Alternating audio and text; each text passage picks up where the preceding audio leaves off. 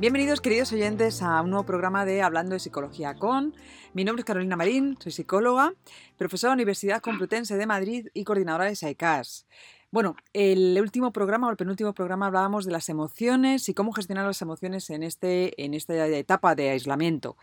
Pero hablábamos sobre todo de adultos. Em, nos gustaría, eh, queríamos hacer un programa de, eh, para niños, ¿no? de qué emociones tienen los niños y cómo gestionarlas y cómo los adultos podemos ayudar a gestionar esas emociones en, los niños. Y para ello, bueno, pues vamos a entrevistar, para que nos hable de, estas emociones en, niños, vamos a entrevistar a Marta Fernández García Andrade, especialista, psicóloga especialista en infanto juvenil y eh, coordinadora del equipo multidisciplinar de la Fundación Querer y directora de terapia. Hola Marta. Hola, buenos días Carolina. ¿Cómo estás? ¿Cómo va vuestro Muy bien, confinada, confinada en casa, ¿no? Como, como estaremos todos. ya, pues ya sin ver la luz del día hace, o, sin salir a la calle hace ya más de, más de una semana y media, diez días, o sea que tirándonos de los pelos, pero con mucha paciencia, ¿no? Sí, y sabiendo además que estamos haciendo algo para, para, un bien común, ¿verdad? Que eso, que eso es muy importante. Bueno, pues Marta, que nos gustaría que, hablaras de tu experiencia. Eres especialista en infanto juvenil, em, trabajas en la Fundación Querer, que más adelante nos hablarás de la fundación. Y bueno, vamos a centrarnos un poco en los niños. Eh, se ha hablado mucho y se han hecho muchas guías prácticas para, los adultos. Eh, y bueno, pues los niños em, pues yo creo que, merecen un, apartado también especial, ¿verdad? Entonces vamos a empezar con esas, esa pregunta general, emociones que pueden estar teniendo los niños en este periodo de aislamiento, Marta. Bien, pues mira, en primer lugar yo creo que es importante que, pensemos en los niños, pues como yo siempre hablo con los padres, ¿no? Como adultos chiquititos. Eh, o sea que al final los niños están teniendo pues las mismas emociones que estamos teniendo los adultos, ¿no? Solo que con la diferencia que, ellos tienen menor capacidad de comprensión y tanto de la situación como de sus propias emociones, ¿no? Tienen menos capacidad de autorregulación, de, estar tranquilos, ¿no? Y esto puede hacer, lógicamente, que lo estén llevando casi, si no tan mal como nosotros, incluso puede ser que peor, ¿no? Es posible que les estemos viendo en estas situaciones eh, de estrés, ¿no? Tan elevados, les estemos viendo más irritables, más nerviosos, tristes, confundidos, preocupados. Es, totalmente normal. Al final, esta situación es una situación nueva para todos y probablemente estén viviendo las emociones de la misma manera que lo estamos haciendo nosotros. Y no tenemos que tener miedo a eso, ¿no? A que aparezca ansiedad o aparezca la tristeza porque son adaptativas, ¿no? como, em, como yo creo como los adultos, los niños están pudiendo vivir y pasando diferentes fases, ¿verdad? Es decir, eh, eh, nosotros hemos pasado una fase de shock, de esto no puede estar pasando, parece una película, ¿verdad? Y, Totalmente. Eh, estamos intentando hacer esas rutinas. Em, mm, yo lo que, lo que he podido estar notando, lo que he notado también en, en, los niños, ¿no? Es un poco, al principio, un qué bien, no voy al, no voy al colegio, ¿no? Incluso emociones positivas, estoy con mis padres continuamente, ¿verdad? Pero esto ya se empieza a alargar. Y es ahora cuando pueden empezar a venir algunas emociones que mm, las madres nos están trasladando como que de preocupación, ¿no? De estas emociones de un poco de, de aburrimiento que ya conlleva un poco además podría conllevar la tristeza, ¿no? O la, apatía, ¿no? El qué hago ahora. Es verdad, es verdad que los niños al principio lo tomaron como, como unas vacaciones de verano eh, y estaban, estaban bastante contentos, estaban, bueno, pues ilusionados incluso por, esta situación que era nueva, que era, eh, pues, eh, una situación mm, muy distinta para ellos y la vivieron pues con, ya te digo, con los niños de las sesiones, ¿no? los niños que tengo en terapia y ellos, sus hermanos, incluso familiares o amigos, me comunicaban que al principio, la primera semana, los niños estuvieron bastante, eh, bueno, pues bastante contentos, estaban en casa, eh, pasaban más tiempo con sus hermanos, con sus padres y lo vivieron con júbilo. Pero es cierto que a medida que fueron pasando los días, se fueron dando cuenta de, pues bueno, de la circunstancia y de que, y de que tiene bastantes Mm, más contras que pros, ¿no? Porque al final lo que me dicen la mayoría es, mm, tengo que seguir haciendo las mismas tareas que hago en el colegio, eh, pero, en, pero ahora ya no veo a mis amigos, no tengo recreo, no tengo patio. Em, tengo además otras obligaciones en casa, tengo que participar en algunas tareas domésticas, eh, estoy todo el rato sin salir, no puedo ir al parque, mm, estoy nervioso, en fin, es una situación que, ellos han notado que bueno pues que no tiene no tiene tantas ventajas como habían visto al inicio ¿no? y cómo podemos los adultos porque em, evidentemente la interacción adulto, emoción del adulto, emoción de niño, es ahí donde tenemos que trabajar, ¿verdad? Pero ¿cómo podemos nosotros los adultos em, ayudar a que ellos eh, identifiquen esas emociones y las puedan expresar?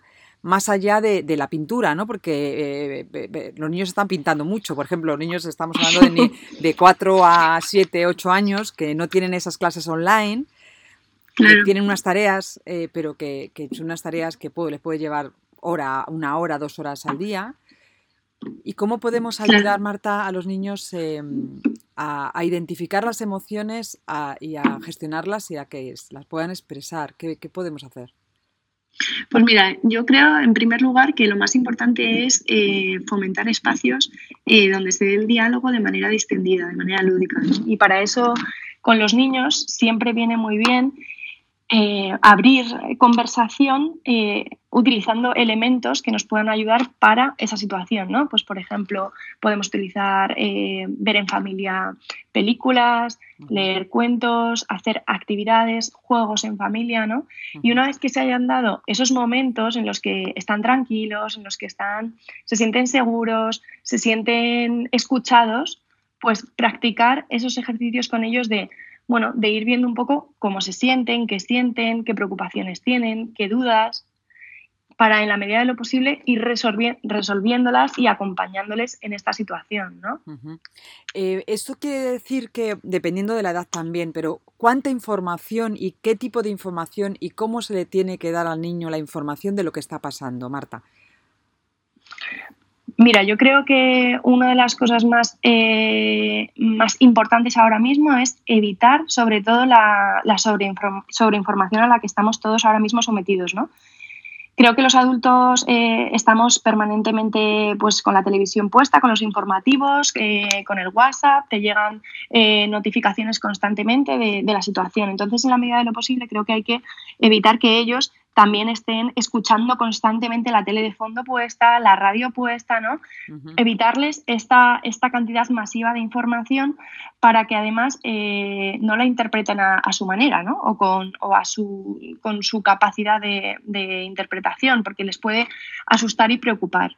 Entonces es importante que la información que tengan sobre, sobre el COVID y sobre la situación que estamos viviendo en general eh, les llegue a través de nosotros, con nuestros filtros, ¿no? O con los filtros de los profesionales eh, que estamos poniendo al alcance de todas las personas eh, recursos para que ellos sepan cómo afrontar esta situación, para que los padres y las madres sepan qué es lo que deben de decirles, qué no deben de decirles, cómo deben de hacerlo, ¿no? Y dar lugar, por supuesto, a, a que ellos nos cuenten pues mm, que tienen miedo, que, están tristes, porque también lo estamos nosotros y, negarlo sería, sería absurdo, ¿no? Tenemos que preguntar o, dejar espacios para que nos digan. Esto es, em, eh, cuando tenemos que preguntar al niño cómo estás, eh, qué sabes de, de, lo que está pasando, cómo te sientes, o tenemos que hacer espacios o dar espacios para que el niño se exprese y si no se expresa, no insistir en que lo haga? Yo creo que, bueno, cada padre conoce a su hijo, ¿no? Y, quién mejor que él para saber cómo debe de tratarle. Pero sí que es cierto que quizá tenemos unas pautas un poco generales que podemos utilizar y es saber que, en primer lugar, lo que vamos a hacer es, vamos a ver de qué información eh, parten ellos, para no inducir o no meter información que ellos previamente no tengan. Es decir, podemos utilizar... Eh, una dinámica, ¿no? Como eh, en los vídeos, ¿no? Que estábamos, eh, que hablábamos, eh, que estamos haciendo, ¿no? Desde la fundación, lo que hacemos es, en uno de los vídeos, es animarles a que, por ejemplo, pinten el, al coronavirus, ¿no? Desdramatizando la situación también, utilizando, pues, el sentido del humor para que, para que ellos expresen pues esos miedos, esas preocupaciones que van a dar lugar ¿no? a que a medida que, por ejemplo, van haciendo ese dibujo, les vayamos preguntando, anda, ¿y cómo te lo imaginas? ¿Y qué piensas que podrías hacer para vencer a este virus? ¿no? Y ayudarles y darles información. Pues mira, fíjate, lo que podemos hacer es eh, lavarnos las manos, lo que podemos hacer es quedarnos en casa, ¿no? para, para, como te decía, ir en función de la edad, y en función también de la, de la, capacidad de comprensión de cada uno de los niños, ir dándoles la información, sobre todo que no tengan información equivocada, ¿no? sino, que, sino que seamos nosotros la que filtremos esa información. Fenomenal. Mira, a mí una cosa que me preocupa mucho, Marta, em, cuando yo tengo un niño de 5 años y, me cuido mucho de, y a veces no, no, no, no soy capaz, no lo consigo, de cuando estoy con él intentar no estar con el ordenador trabajando y estar cuanto menos con el móvil mejor. Sin embargo, eh, se nos está pidiendo una situación en la que tenemos que teletrabajar y estar y, que cuidar con y a cuidar a los niños, estar en casa y, bueno, pues gestionar eh, toda esta, todas estas eh, labores que tenemos, ¿no? De, y todos estos pues roles de mujer pues trabajadora, más madre, más eh, etcétera. Entonces, ¿qué pasa? Que ¿Cuál es el mensaje que le tenemos que dar a los niños cuando, si, si teletrabajamos, estamos hablando de ocho horas delante de un ordenador, en las cuales el niño está presente, pero no podemos estar con él? ¿Cómo enviamos los mensajes a los niños para, para que mm, pues no, no, se trate de un no te estoy haciendo caso, es que estoy trabajando, no sé si me entiendes. Eso que antes lo, lo, podíamos gestionar de una forma porque teníamos el trabajo en nuestros, en nuestros puestos de trabajo, ahora eh, me preocupa el mensaje que se les está enviando a los niños de, de, un niño no tiene ocho horas de trabajo, un niño de 5, 6, 7, 8 años no tiene ocho horas de tareas, tiene dos. Eh, ¿cómo, mandamos estos mensajes de eres muy importante para mí, pero no puedo estar contigo ahora. Claro, bueno, seguro que, seguro que esta situación es, verdad, ¿no? Está siendo súper complicada para, todos los papás que están lidiando con esta situación.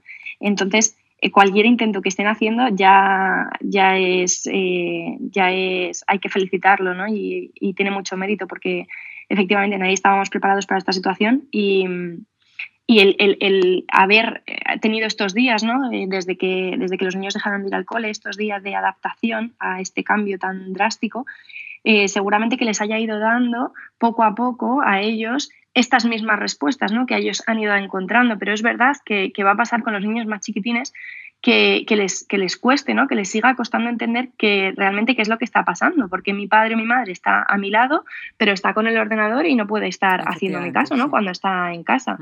Entonces, bueno, eh, hay que decirles que vamos a trabajar.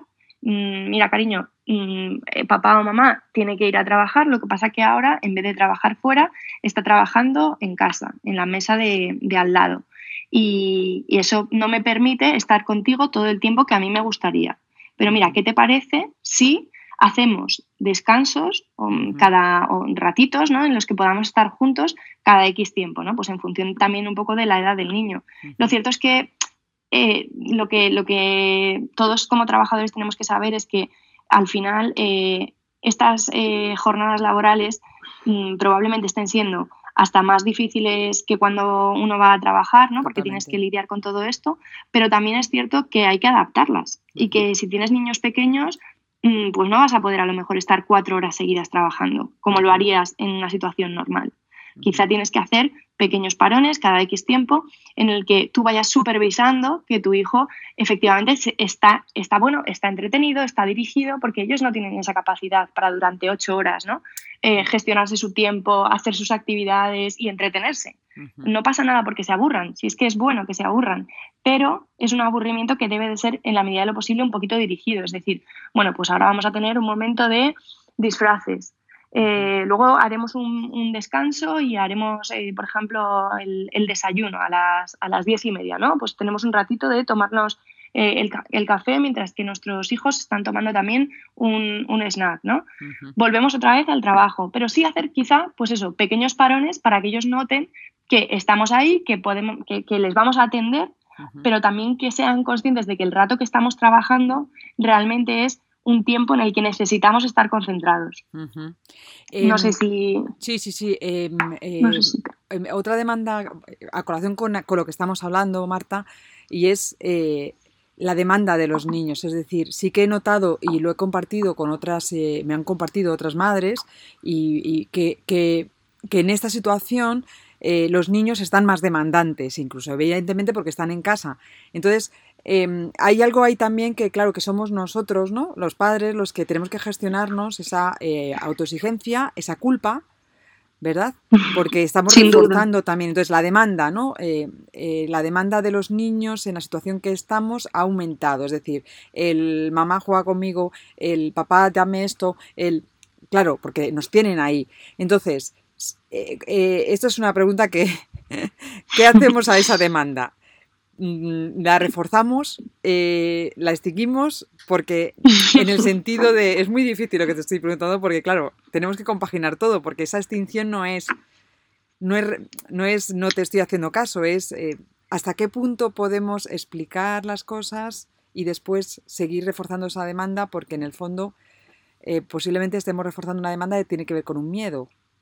Claro, claro, es verdad, es que es cierto, ¿no? es una de las sintomatologías más características que se están acusando estos días, es que ellos están más necesitados de, de, atención por eso, porque están nerviosos y porque no saben lo que está pasando y porque, aunque sepan lo que está pasando, no saben qué hacer eh, y se lo tenemos que ir diciendo nosotros. Entonces, claro, por una parte, es cierto que si constantemente estamos eh, escuchando al, oye mamá, oye, hazme caso un momento, eh, le estamos permitiendo ¿no? que esto pase constantemente. Y por otra parte, si no lo hacemos, parece que entonces no les estamos haciendo caso y no les estamos atendiendo emocionalmente. Entonces yo creo que quizá habría que buscar un, un equilibrio, aprender a, un poco a observar a nuestros hijos, a conocerlos, a saber eh, cuando se trata quizá pues, mm, de aburrimiento o cuando realmente están más nerviosos. Es verdad que como no lo vamos a saber a ciencia cierta, porque puede ser incluso un producto de las dos cosas, eh, como te decía antes, yo pienso que puede ayudarnos el hecho de,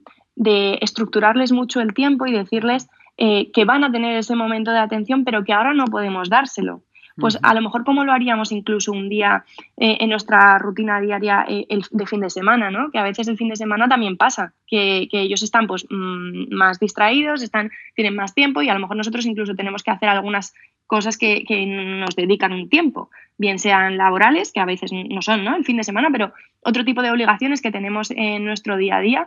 ¿Y cómo, cómo lo hacemos normalmente? Pues pararnos a pensar cómo lo haríamos en una situación normal, ¿no?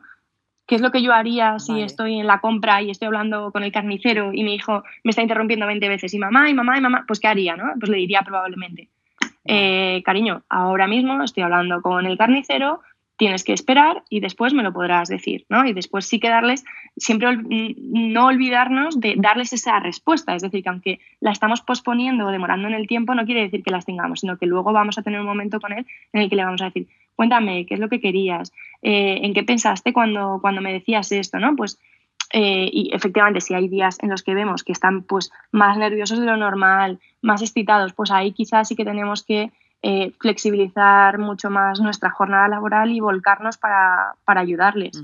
Es decir, ayudaría el día anterior o el mismo día por la mañana cuando desayunamos juntos, decir, mira, te voy a explicar el día de hoy.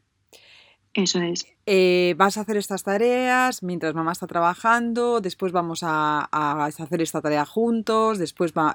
Ayudaría eso, ¿verdad? Eso es. Eso es, anticipar, lo que a los niños les, les, viene muy bien, a todos los niños, bueno, a los adultos yo creo que también, ¿no? Pero eh, en especial a los niños, anticipar para que ellos sepan eh, qué es lo que va a pasar y cuándo van a poder verse atendidos, ¿no? Incluso a los niños más chiquitines, a lo mejor que les cuesta más eh, visualizarlo o entenderlo porque las palabras son más abstractas, pues incluso hasta nos podemos ayudar de una secuencia mm, de tres o cuatro dibujos fáciles para que sepa cómo vamos a estructurar el día. Fenomenal. Y mm, eh, se habla mucho, y ya incluso eh, se ha publicado un estudio de las secuelas después del confinamiento y después de la situación que estamos viviendo en Wuhan. Eh, y habla, se habla de un alto porcentaje de, estrés postraumático, de posible eh, estrés postraumático. Eh, ¿Qué secuelas o qué consecuencias podrían tener los niños después de esta situación? Pues es cierto que de momento no se ha publicado nada al respecto con, niños, ¿no? de estas secuelas en niños. Es una situación muy nueva para todos. Hay Quizás sí que hay más estudios que tengan que ver con eh, las secuelas psicológicas en los niños cuando están hospitalizados durante mucho tiempo, ¿no? O en situaciones de guerra y demás. Pero es cierto que, claro, eh, en concreto, con, lo que estamos viviendo ahora mismo, no, sabemos, eh, no tenemos ninguna respuesta fiable ¿no? o, que se haya estudiado a largo plazo. Lo que es posible prever es que bueno, cada niño pueda tener eh, una, digamos, una huella emocional en función de lo, que, de lo que en su familia en concreto le haya tocado vivir, ¿no? Es decir, no es lo mismo a lo mejor una familia que, haya sufrido de cerca, a lo mejor eh, pues la pérdida de un ser querido, que otra que no lo, que no lo haya sufrido, ¿no? Lo que sabemos es que, es una situación que probablemente a todos nos va a dejar eh, una, un aprendizaje, eso es seguro, ¿no? Un aprendizaje, aprender a valorar más el día a día con las pequeñas cosas, ¿no? Y, creo que a los niños, eh, sin duda esto, eh, que tienen mucha mayor capacidad de resiliencia que los adultos, ¿no? De, bueno, pues de borrón y cuenta nueva y, aprendo de esto y me enfoco en lo siguiente, ¿no? Mm, los adultos parece que a veces nos eh, anclamos más en el pasado, en los errores que cometimos, en demás, ¿no? Los niños quizá pues tienen menos, menos capacidad para esto y es posible que ellos vayan aprendiendo sobre la marcha y veremos que, reflexionaremos sobre esto una vez que haya pasado y, veremos que han, han, sellado muchos aprendizajes, ¿no? como la solidaridad, la paciencia, incluso el aprender a tolerar el aburrimiento. ¿no? O sea que pienso que, que como todo en la vida, seguro que, aunque ahora es muy difícil verlo, ¿no? seguro que nos va a dejar eh, una parte positiva. Eh, fenomenal, sí. Eh, efectivamente, como, y como siempre cuando hablamos de niños, ¿verdad, Marta? una cosa son sus emociones, otra cosa es todas las emociones que tienen ellos en relación con las que tenemos nosotros, que es las que nosotros los adultos en estas situaciones nos vamos a tener que trabajar o nos estamos trabajando, ¿verdad? Claro. Me gustaría que nos hablaras de la Fundación Querer, cómo surge la Fundación Querer, cuándo surge y qué estáis haciendo en estos momentos, em, qué recursos tenéis para, los niños. Mira, la Fundación Querer es una institución sin ánimo de lucro eh, que fue creada en el año 2016 con el objetivo de investigar, de educar y de, y de realizar labores de concienciación social para niños que tienen enfermedades neurológicas raras, en concreto niños que tienen alterados eh, la capacidad del habla, ¿no? del lenguaje, que, padecen o que tienen trastorno del lenguaje. Dentro de la Fundación Querer tenemos varios proyectos. Eh, uno de ellos es el colegio de Celia y Pepe, que es un colegio pionero para niños con trastorno del lenguaje.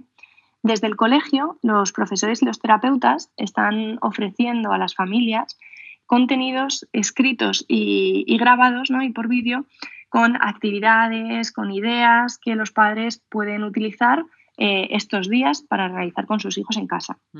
Eso más en la parte de tipo educativa.